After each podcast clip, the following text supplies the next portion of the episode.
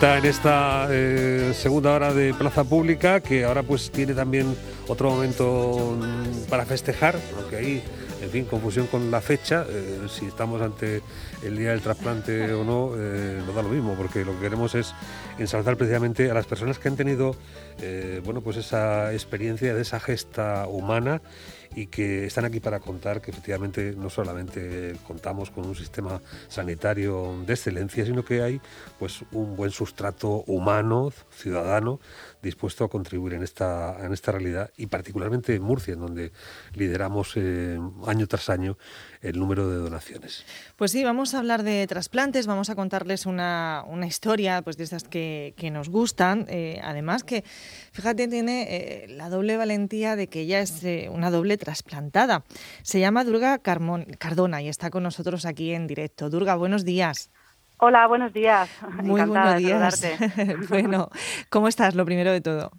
Bien, muy bien, muy bien, la verdad, muy contenta. Queríamos conocer eh, eh, tu historia. A ver, Durga, ¿a ti cuándo te hicieron ese doble trasplante? Y, cuéntanos de qué fue, cómo estás y, cómo ha sido esa experiencia.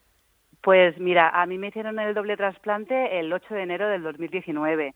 Estaba varios años muy enferma y con mucho dolor, mi vida era bastante ya horrible y, me propusieron lo del trasplante como única, única salida. Todo fue muy rápido, no, no me dio tiempo a, pensar mucho y ya me vi en el hospital con, bueno, lo que estabais diciendo del equipo humano es, es alucinante, cómo te tratan desde el momento que te llaman para decir que vayas a hacerte las pruebas. Eh, me trasplantaron el hígado y el riñón, todo se hace en una misma operación con el mismo donante y, nada, después te despiertas muy, muy, muy mal, muy mal, con mucho dolor. Estuve unos días en la UCI, luego en, en planta, estuve un mes en total en el hospital y luego pues a recuperarme poco a poco. Y ahora estoy muy, muy sana, muy bien y, muy, muy feliz de, de haber pasado por ese, por ese trago. De todos esos episodios que describes, bueno, la enfermedad que ya pues te, situaba ante una disyuntiva pues en la que el trasplante era la única solución, pero esa espera eh, larga, tensa, en fin, sin muchos eh, elementos de información, eh, ¿cuándo se va a producir esa recepción del nuevo órgano? ¿Cuándo estaremos en condiciones de hacerlo? ¿Qué pasará después? Todo eso es una continua eh, reflexión ¿no? contigo misma que, supongo que será verdaderamente insoportable.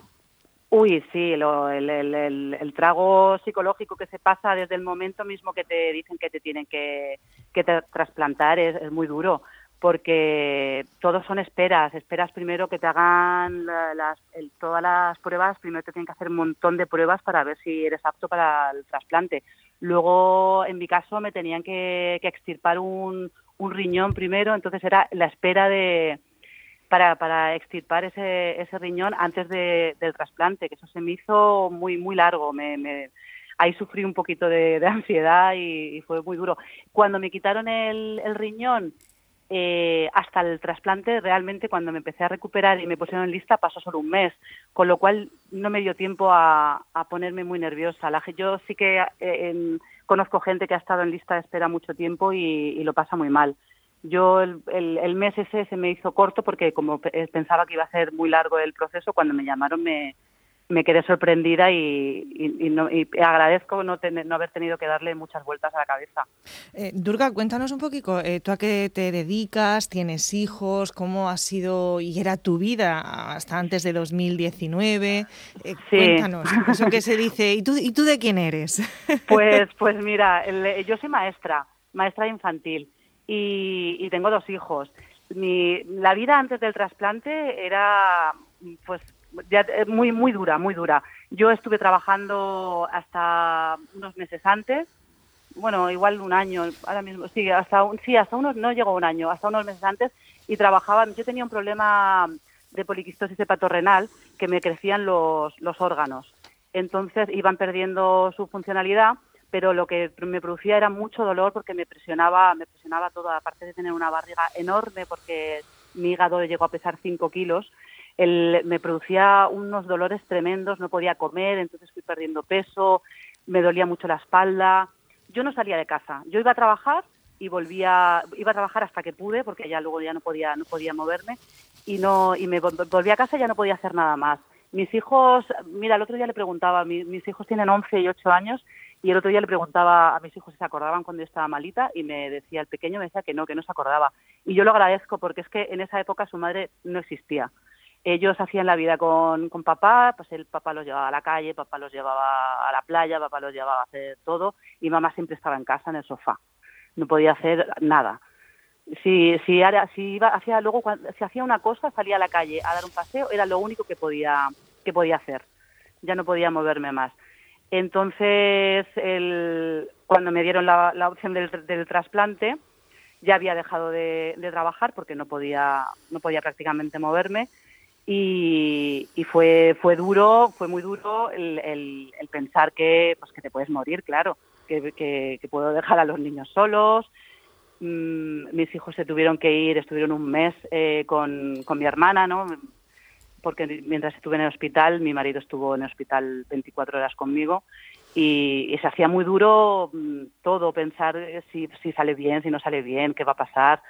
Todo eso eh, te, cambia la perspectiva de la vida muchísimo, porque luego es como un resurgir ¿no?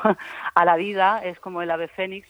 Eh, cuando empiezas otra vez, en mi caso la, la recuperación fue muy rápida yo a los dos meses de, trasplantar ya estaba andando por, al lado del río, estaba intentando hacer ya senderismo. De repente empiezas a tener energía y te das cuenta que, la vida es maravillosa, que lo que lo único que merece la pena es vivir, estar con la gente que quieres y disfrutar el tiempo porque esto se acaba, tarde o temprano se acaba. En mi caso me han dado como un bonus extra eh, entonces, eh, yo estoy muy, muy, muy agradecida, muy agradecida a la vida, muy agradecida a los médicos y, muy agradecida sobre todo a la familia del donante, porque yo todo lo, bueno, he, cumplido dos aniversarios, ¿no? De, de trasplante y el primero el primero lo celebré con mi con toda la gente querida con, mucha alegría porque era un volver a empezar. Este segundo no lo he podido por el tema del covid que me tiene muy muy encerrada en casa. Pero eh, cada aniversario me, me, acuerdo mucho, pero mucho, mucho, muchísimo de la familia del, del donante porque ese, esos días lo deben estar pasando tan mal de, del recuerdo de, de, una cosa tan horrible como ese fallecimiento de, un familiar, eh, que ellos estén pasando ese momento tan doloroso, acordándose del fallecido, y que para mí suponga esa alegría tan, tan grande, me, me emociona mucho, porque me dieron un regalo, no sé si fue el, fallecido el que quiso ser donante o la familia, pero ellos, sin saberlo, me, me, volvieron a la vida. Y eso, eso se lo agradezco, vamos, eternamente. ¿Cómo era tu, tu salud? ¿Cómo ha sido siempre? ¿Estabas bien? Eh, ¿Hay eh, antecedentes también en tu familia? Pues mira, eh, mi enfermedad es, es genética pero mis padres fallecieron cuando eran jóvenes y no, y no hemos podido determinar nunca de, de, dónde, de dónde ha salido, porque no los familiares que tengo vivos mm, no, no lo tienen.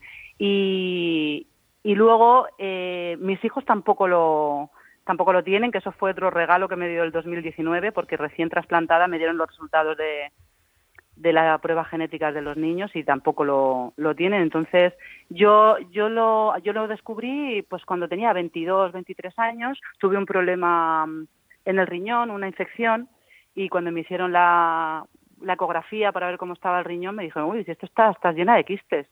Y uy, esto, nada, nada, no te preocupes, eso igual no te da problemas nunca. Y yo pues toda la vida he sabido que tenía quistes en los riñones y en, y en el hígado, pero no, no, no le di importancia. Yo he hecho una vida normal siempre, pues sin darle mucha importancia. Hasta que me quedé embarazada de mi segundo hijo, cuando di a, cuando di a luz, el niño tiene ocho años, porque yo cuando di a luz noté que, tenía un, un bultito en, en, el estómago que yo di por hecho que era un músculo, pero ya me estaban haciendo seguimiento el internista y me dijo, uy, eso es raro, eso parece el hígado. La primera vez que noté que me dolía fue que me, en, un aniversario con mi, con mi marido nos fuimos a Archena y me, me, me quise dar un, un, masaje de esos Archena que te ponen un, en, una, en una tabla que es muy dura y lo pasé mal, mal, mal, muy mal. No podía estar boca abajo y digo, uy, esto, esto pasa algo. Y ya, claro, cuando le dije a, los médicos que me dolía, dicen, uy, esto es el hígado. Y, y, y, ahí, desde ese momento, fue un crecimiento exponencial. O sea, yo me tumbaba en la cama, me tocaba y, me, iba notando los bultos que iban creciendo día a día. Entonces, pues de tener una función renal y hepática buena, a, ir pues eso, la creatinina cada vez un poquito peor, cada, cada vez las analíticas salían con, con más asteriscos. Iba todo cada vez un poquito peor, un poquito peor, hasta que ya mm, era un dolor terrible que me duré, con el dolor terrible estuve como dos años. Y ya eso es que no paraba de crecer. Entonces fue cuando ya a mí me estaban viendo en el Morales Meseguer, que también eh, los, los, médicos del, del Morales me, me, han tratado siempre genial.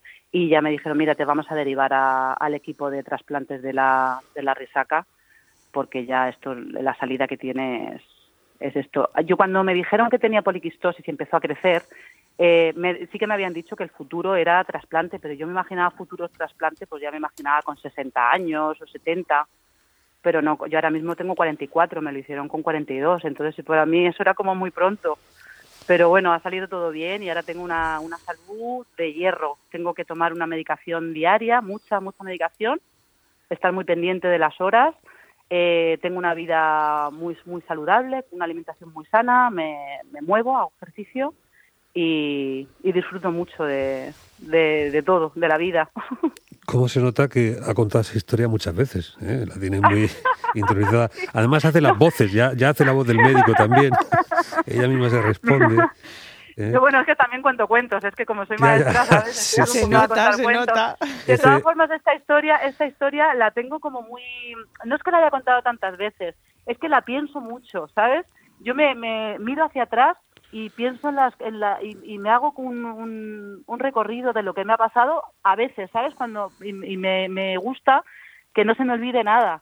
De, de, las cosas que, que, he pasado porque ha sido muy duro todo este proceso, ha sido terrible, ¿eh?